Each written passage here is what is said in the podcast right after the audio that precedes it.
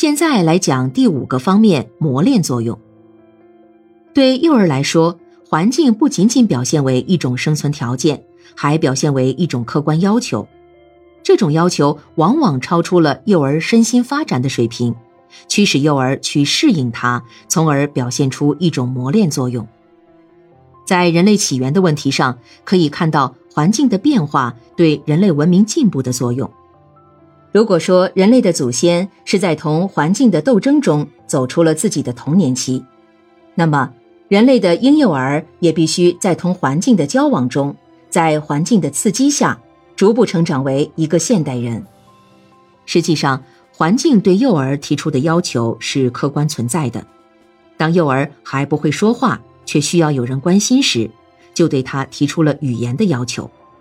当他想走过去拿到某一个玩具时，就产生了走路的要求。当他抢别的孩子的玩具受到了否定时，就触发了学会正常交往的要求。在日常生活中，环境对他提出了学会基本生活自理能力的要求，在伙伴中提出了参与群体游戏的要求，到了幼儿后期还提出了劳动要求。虽然这些要求都没有采用生存规则的形式出现。因为他们生活在成人的保护网中，但是如果这个保护网过多的割裂了环境对幼儿提出的各种要求，其后果将是非常严峻的。中国独生子女问题上“四二一”综合症，中国的小皇帝之类报道，实际上是对幼儿养育环境过度替代、过度保护状况的一种警告。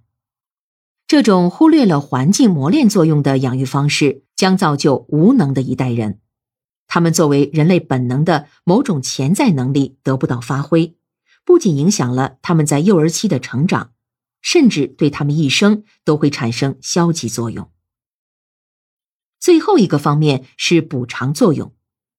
补偿作用指幼儿身心发展过程中所形成的某些不良因素，可以通过改变环境而得以弥补。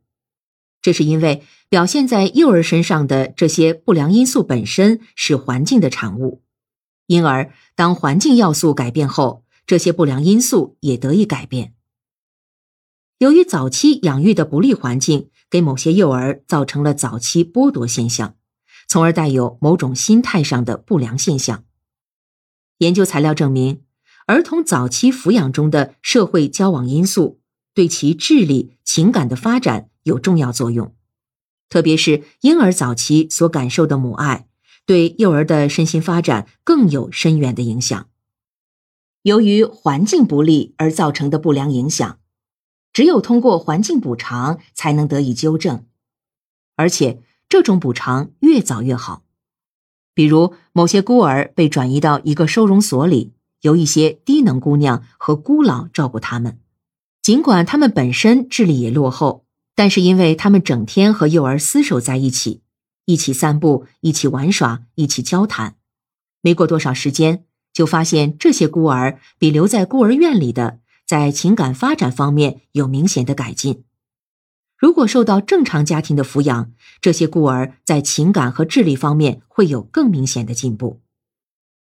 了解了环境对幼儿的作用特征和类型。就可以更有意识的为幼儿创设良好环境，促进幼儿的健康成长。